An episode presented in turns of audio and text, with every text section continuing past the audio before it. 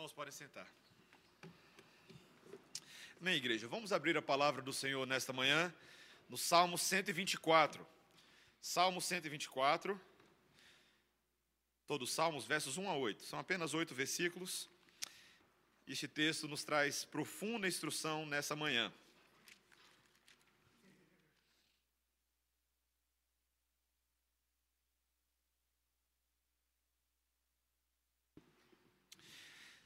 Salmo 124, a palavra do Senhor para nós nessa manhã, dos versículos 1 a 8, diz assim as Santas Escrituras: Não fosse o Senhor que esteve ao nosso lado, Israel que o diga, não fosse o Senhor que esteve ao nosso lado, quando os homens se levantaram contra nós e nos teriam engolido vivos, quando a sua ira se acendeu contra nós, as águas nos teriam submergido e sobre a nossa alma teria passado a torrente. Águas impetuosas teriam passado sobre a nossa alma. Bendito o Senhor, que não nos deu por presa aos dentes deles. Salvou-se a nossa alma, como um pássaro do laço dos passarinheiros. Quebrou-se o laço e nós nos vimos livres. O nosso socorro está em o nome do Senhor, Criador do céu e da terra. Essa é a palavra do Senhor. Vamos orar. Santo Deus, que texto glorioso, que passagem linda, Senhor. Queremos ser abençoados por ela nesta manhã. Dá-nos esta graça. Que o teu Santo Espírito trabalhe ativamente dentro de nós para conhecermos mais a Ti e a Tua vontade, em nome de Jesus. Amém. Meus irmãos, num mundo que é tão cheio de possibilidades como o nosso hoje em dia, um estilo de vida que tem ganhado bastante popularidade ah, é o daqueles que dizem: Eu gosto de viver perigosamente. Você já viu pessoas que pensam dessa maneira? Eu estava lendo um artigo sobre esportes radicais e perigosos, que aos poucos vão ganhando muitos adeptos mundo afora. Uh, surfistas de ondas gigantes. Sabia que esse é um esporte que cresce, não é só surf, é de onda gigante. Tem que ser perigoso. Motociclistas de manobras radicais voltaram a ter popularidade.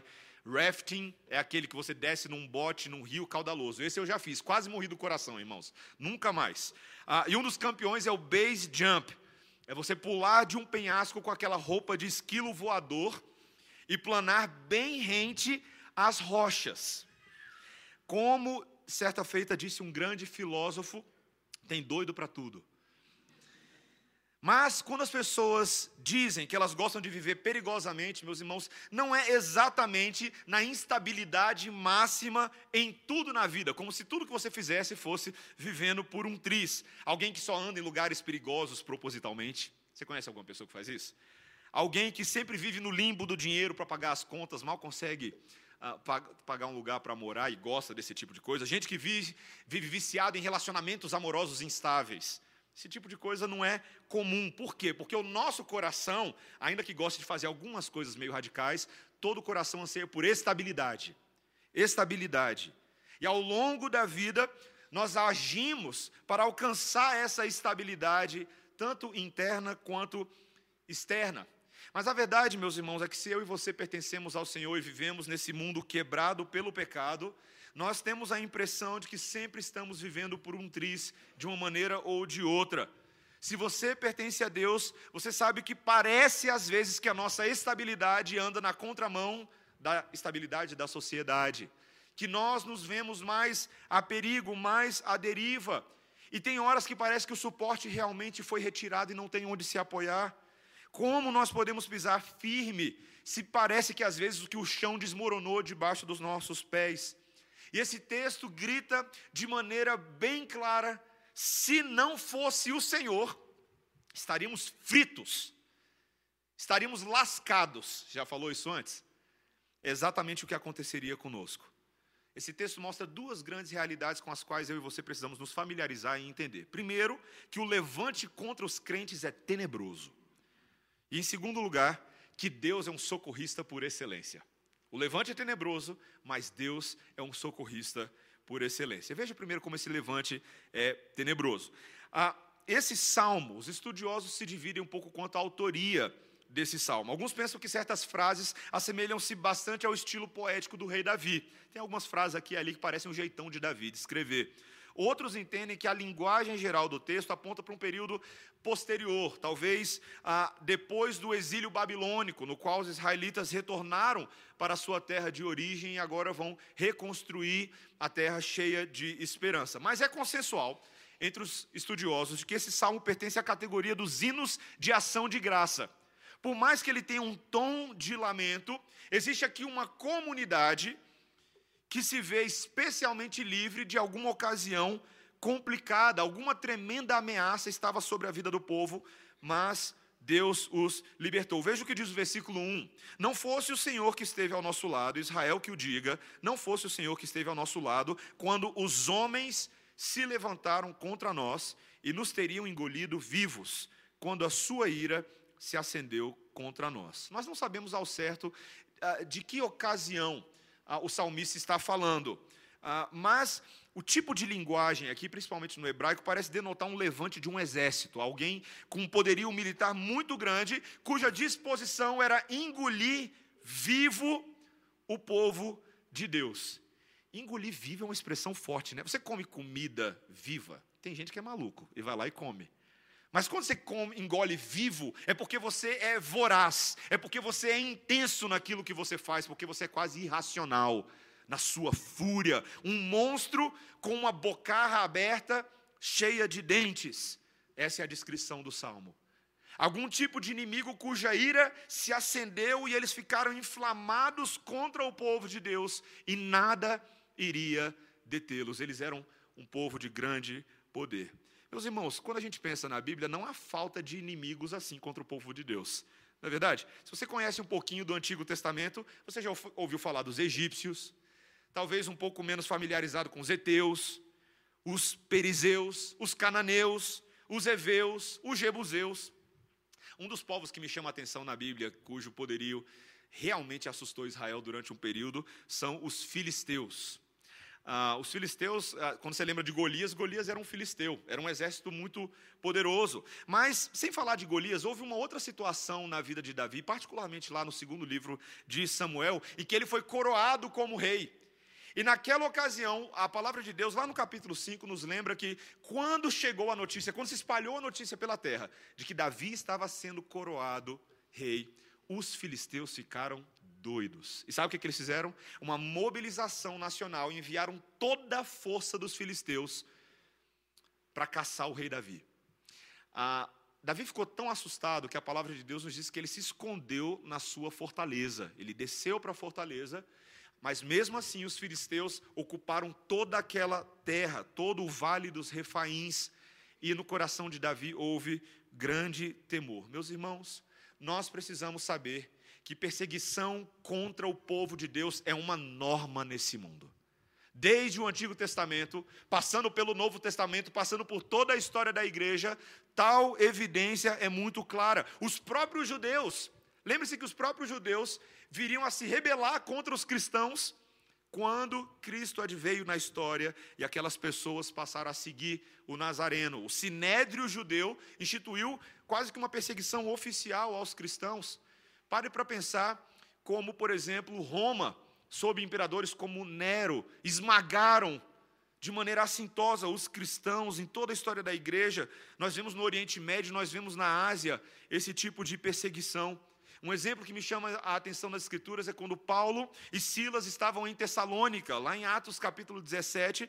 Esses dois obreiros estavam pregando corajosamente, persuadindo, convertendo várias pessoas mas havia gente que não estava convencida e se queixaram contra os líderes, incomodando que a pregação, dizendo que a pregação deles estava incomodando o status quo.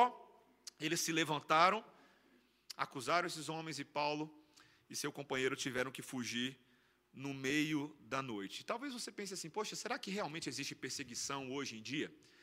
Ah, talvez seja difícil para nós imaginarmos essa coisa, esse tipo de coisa acontecendo conosco aqui, pensaríamos que a tal Declaração Internacional dos Direitos protegeria qualquer tipo de proibição do, da evangelização no mundo ocidental.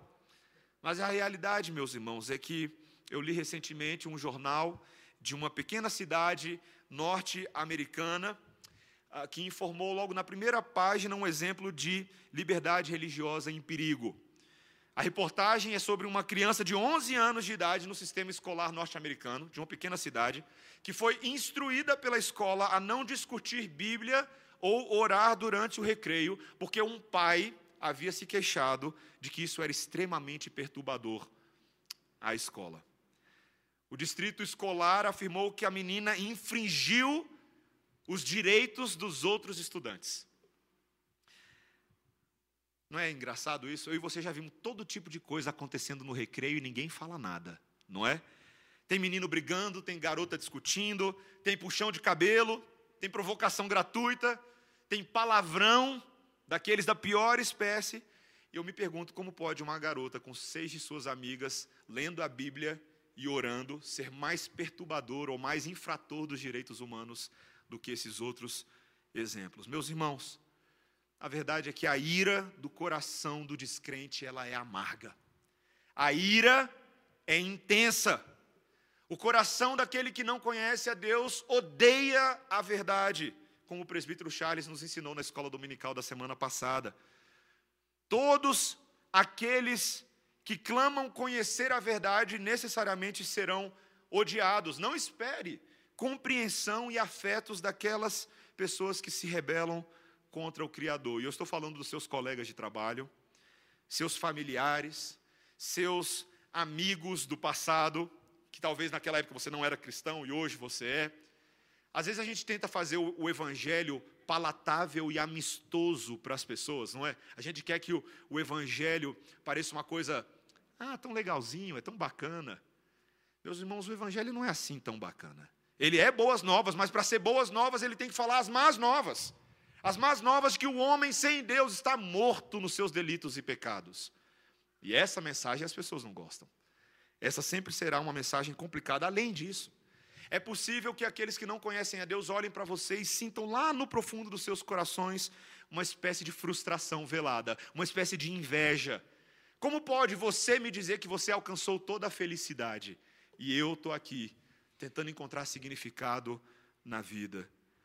Muitas vezes isso vai se manifestar externamente em ira, em revide, em raiva e palavras odiosas. Eu e você precisamos saber que essa é uma realidade do mundo. Nunca haverá uma defesa fácil do Evangelho, meus irmãos.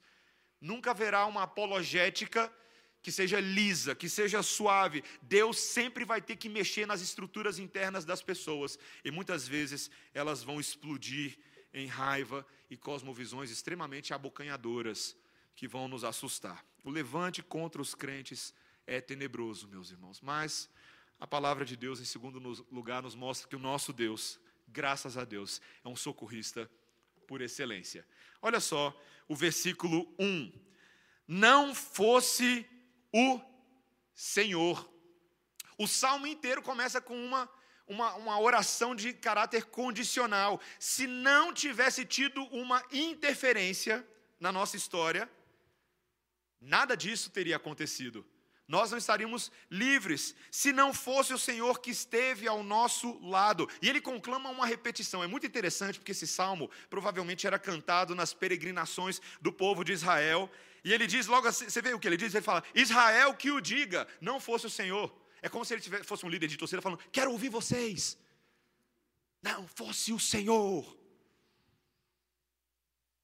Meus irmãos, eles precisavam lembrar Deus havia feito toda a diferença na história deles. E ele dá aqui três ilustrações bem visuais para nós entendermos. Ele primeiro ele diz que se Deus não tivesse vindo ao nosso auxílio, nós teríamos sido engolidos. Olha o versículo 6. Ele não nos deu por presa aos dentes deles. Bendito seja o Senhor. Nós éramos como aquele animalzinho frágil, franzino, que é presa fácil para o leão na savana, ou para qualquer outro tipo de animal predador, voraz mas o Senhor nos livrou, mesmo que fosse por um triz. Você usa essa expressão? Por um triz, por um fio de cabelo, por um pouquinho nós fomos libertos. Muitas vezes falar por um triz parece uma coisa mínima, não é verdade? Quando uma vitória num jogo de futebol aconteceu por um triz, um jogo, um gol nos 49 minutos do segundo tempo. Quando você passou no concurso público com a nota mínima da mínima da mínima e foi chamado em último, mas foi chamado por um triz. Quantos querem essa benção aqui, amém?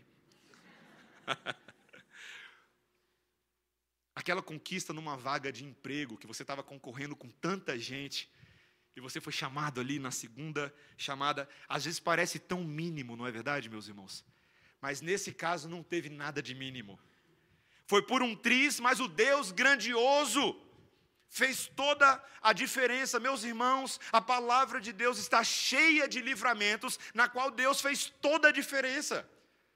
Se não fosse o Senhor, Noé e sua família teriam sucumbido nas águas com todo aquele povão. Mas Deus inventou um negócio de criar uma arca e botou aquela família lá dentro com um monte de animal.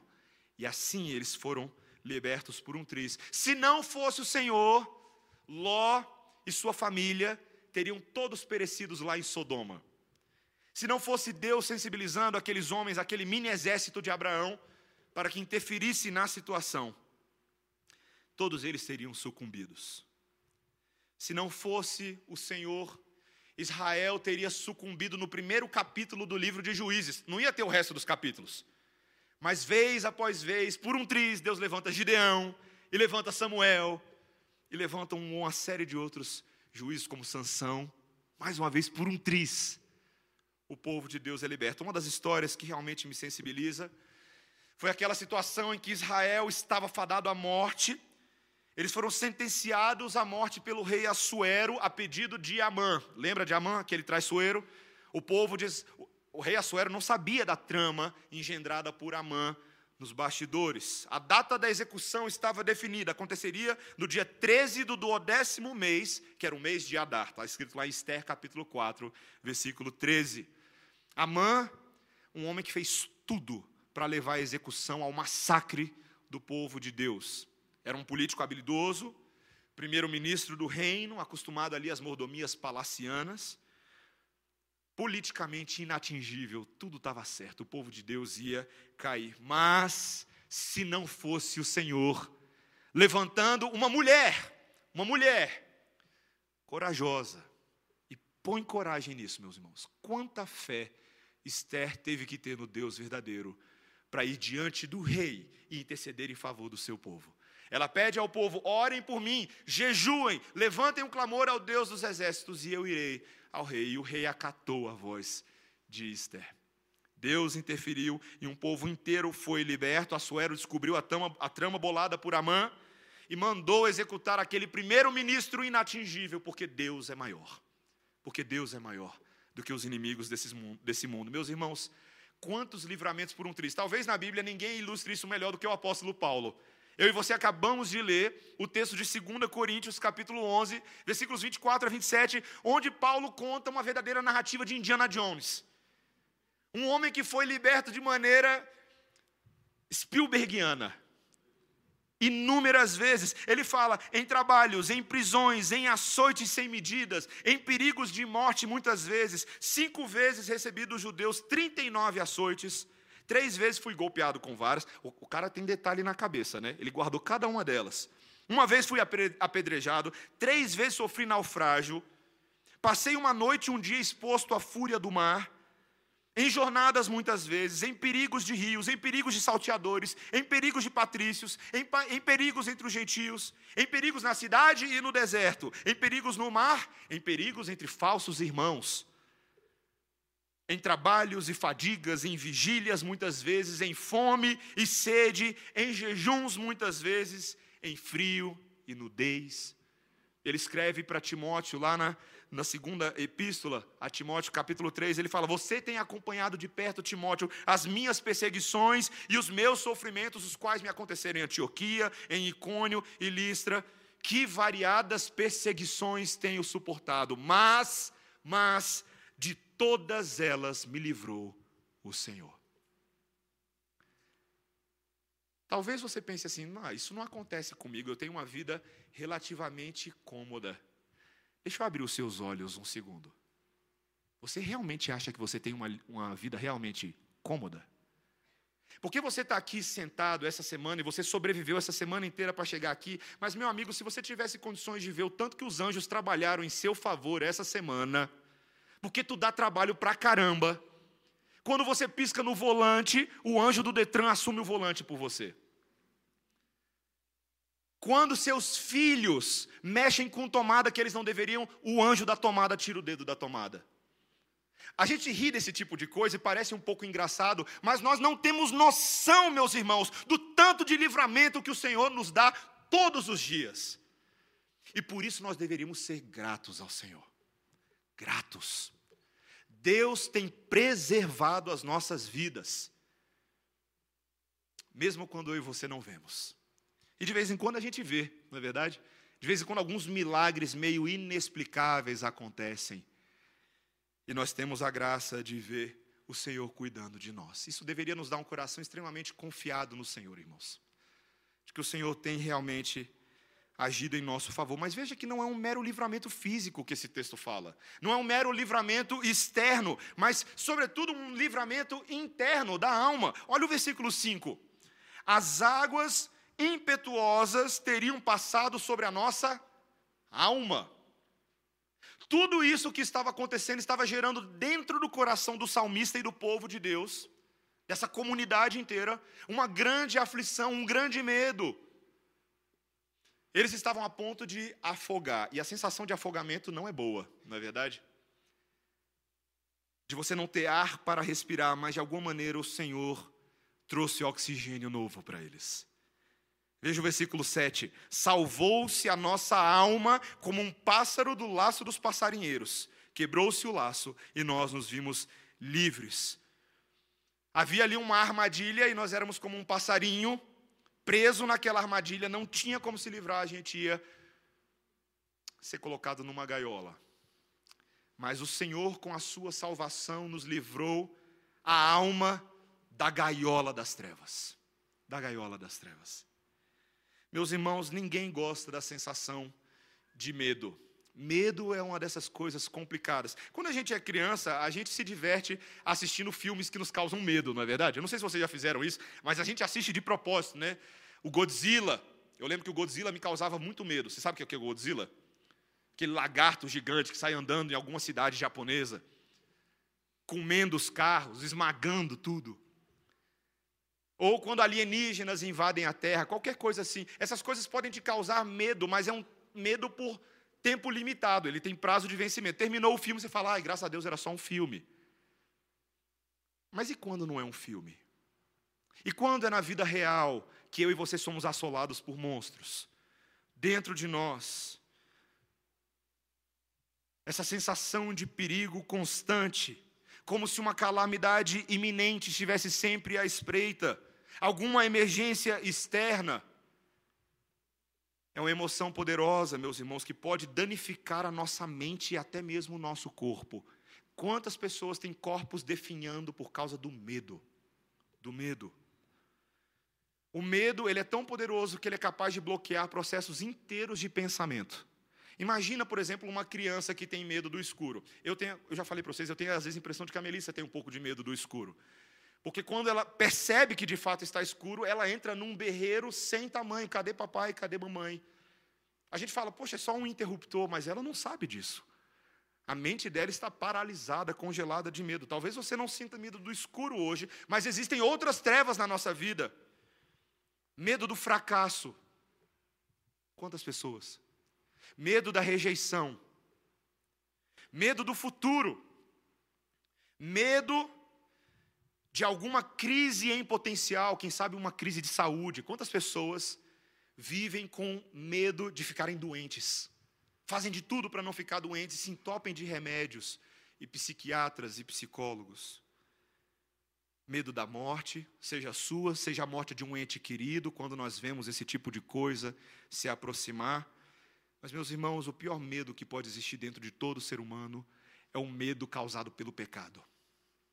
Porque o medo do pecado que nos assedia todos os dias é aquele que nos dá a sensação de que Deus não nos ama, de que estamos afastados eternamente dele. O pecado é poderoso e, meus irmãos, aqueles que labutam contra o pecado sabem, sabem como ele é assustador, ele nos leva ao medo de Deus. Meus irmãos, o que é interessante desse salmo é que ele tem resposta para os nossos medos no último versículo. Veja comigo, olha o versículo 8. O nosso socorro está em o um nome do Senhor, Criador do céu e da terra. Vamos ler juntos esse versículo, toda a igreja? O nosso socorro está em o um nome do Senhor, Criador do céu e da terra. Amém, irmãos. Amém. O nosso socorro, olha que interessante, está no nome.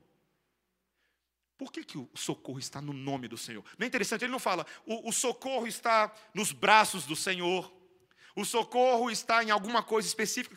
Ele fala que começa no nome. Por quê? Porque eu e você precisamos saber que todo bom israelita sabia que Yahvé é um nome que significa muita coisa.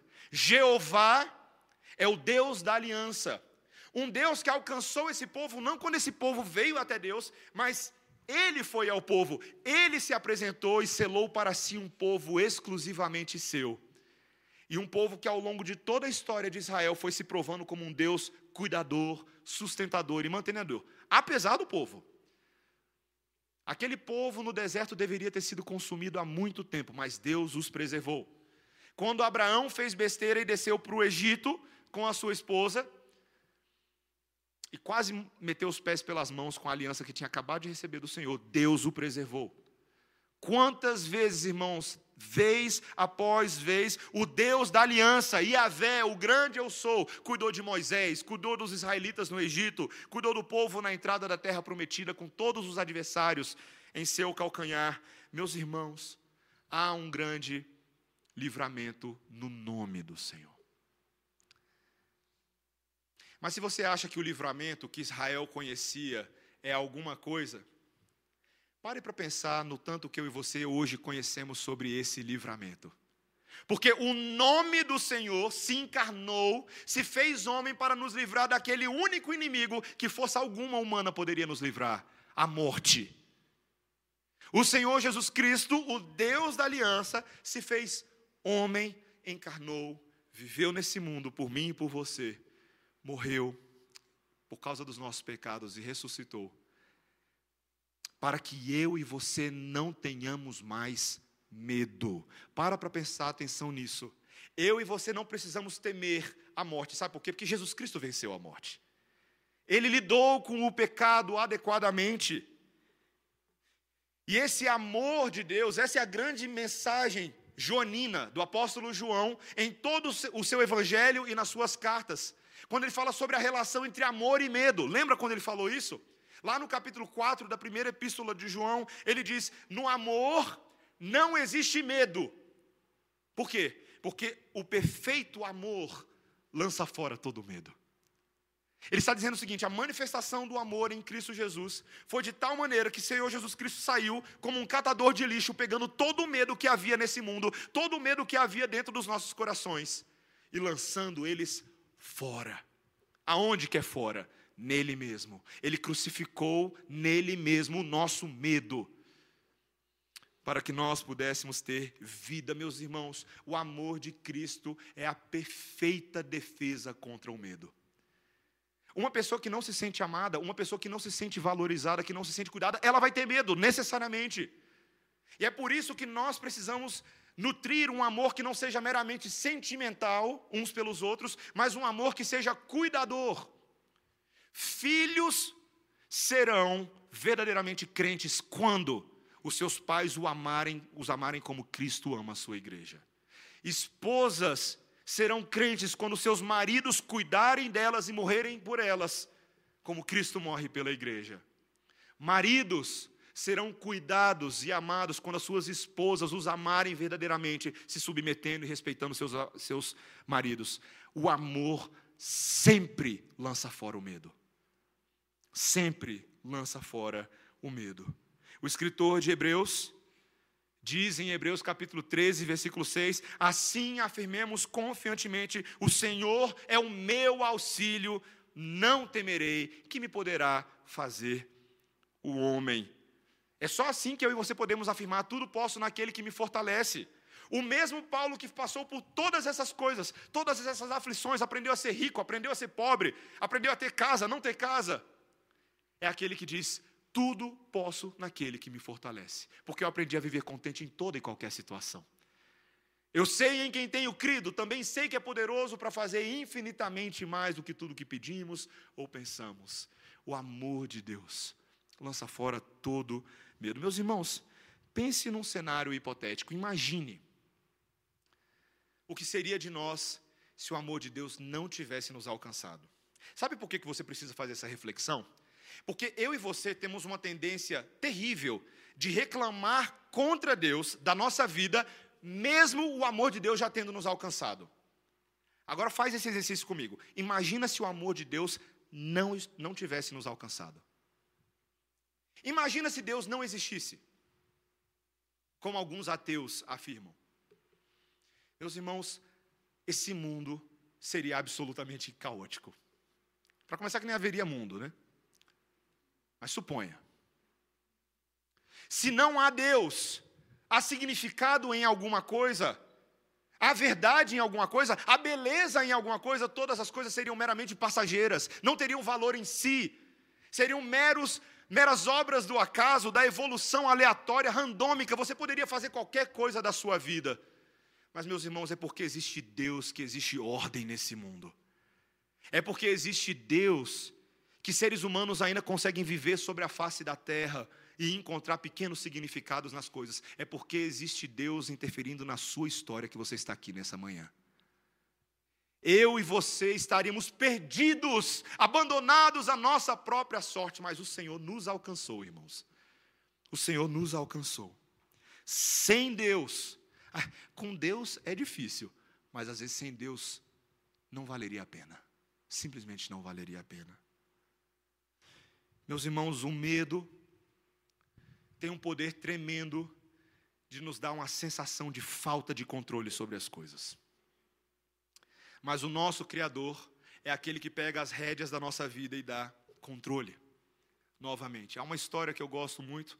Conta-se que uma certa feita Alexandre o Grande, você lembra daquele imperadorzinho novinho que foi muito bem sucedido nas suas campanhas militares?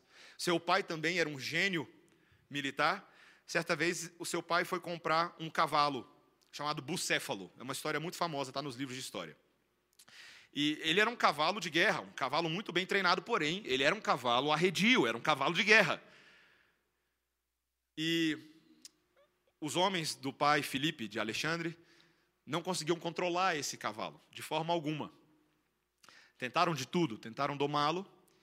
Ah, e um dia Alexandre estava observando aquela farra toda e percebeu que o cavalo tinha medo da sua própria sombra. Ele ficava agitado porque ele tinha medo da sombra. Então o que que Alexandre fez? Chegou perto do cavalo, inclinou a, su a sua cabeça e fez ele olhar para o sol. E quando o cavalo olhava para o sol, ele ficava calmo, e assim Alexandre domou o bucéfalo, e bucéfalo se tornou o cavalo de Alexandre. Meus irmãos, tem muita gente hoje que tem medo da própria sombra, não é verdade? Especialmente a sombra que o pecado lança sobre as nossas almas. Sabe o que, que Jesus fez? Ergueu as nossas cabeças e nos fez olhar para o sol da justiça. Quando eu e você olhamos para o sol, os nossos medos se vão. Quando Pedro estava sobre águas turbulentas, ele pede para ter com Jesus, ele olha para aquele sol e ele anda sobre as águas. Meus irmãos, nós precisamos parar imediatamente de olhar para as nossas sombras e olhar para o sol. Imediatamente. Eu e você precisamos conhecer profundamente o nosso Senhor Jesus Cristo, caminhar com Ele todos os dias, conversar com Ele, deitar com Ele, levantar com Ele, falar com Ele no caminho para o trabalho e voltar, porque quanto mais você conversar com o Senhor Jesus, mais os seus medos vão embora. Creia nisso, creia nisso. Esse mundo é um mundo radical, esse é um mundo complicado, um mundo cheio de desafios, mas sabe de uma coisa? Jesus Cristo é o louco que entrou em todas as modalidades e venceu todas elas. Se você acha que é doido o cara que faz paraquedismo ou faz esqui no penhasco, conheça o Senhor Jesus Cristo, ele desafiou a morte e venceu. E esse que venceu nos faz vencedores com ele. Eu e você que estamos com o Senhor Jesus Cristo, estamos nas mãos de um socorrista por excelência. Quando estávamos nos afogando no mar dos nossos próprios pecados, Ele pulou na água, veio na imundícia do nosso pecado e nos salvou. Meus irmãos, essa é a doce esperança. Essa é a esperança que liberta de todo medo. Você precisa falar dela para as pessoas. Se você tem sofrido com o medo, hoje essa esperança é para você. Creia no Senhor Jesus Cristo, clame a Ele, rogue ao Senhor que te livre dos medos do seu coração. Mas é possível que ao seu redor outras pessoas estejam passando pela mesma coisa. Ofereça também a elas a solução. Que nós sejamos uma igreja e um povo que carregam uns aos outros nos ombros, aliviando o fardo do medo e sendo libertadores uns nas vidas dos outros, ajudando-os a, às vezes, se livrar por um triz dos problemas que eles passam. Porque foi exatamente isso que o Senhor Jesus Cristo fez por nós. Que tenhamos essa mesma atitude, amém, irmãos? Vamos orar. Santo Deus, nós te louvamos pela tua palavra. Te louvamos porque o Evangelho nos ajuda a olhar para o sol da justiça e não para a sombra do pecado. Senhor, nós queremos te louvar porque o Senhor nos domou, como cavalos arredios que éramos por natureza, filhos da ira e da desobediência, fomos alcançados por tão grande graça, Senhor. Como é bom pertencer a Ti, Senhor. Nós queremos te agradecer porque seremos preservados pelo mesmo Deus que nos alcançou por todos os dias da nossa vida. Que doce esperança. Dá-nos graça, Senhor, para sempre te olharmos e sabermos que, ainda que haja um levante oficial contra o povo de Deus em todas as eras, maior levante é daquele em cujo nome está o nosso socorro. Obrigado, Senhor, por ser o nosso sol, em nome de Jesus. Amém. Nós vamos nesse momento ter um sacramento, irmãos, batizar um dos filhos dessa igreja, e eu gostaria de chamar à frente nossos queridos irmãos, o André de Matos e a Débora Raquel, para que possamos batizar o Luke. Onde estão?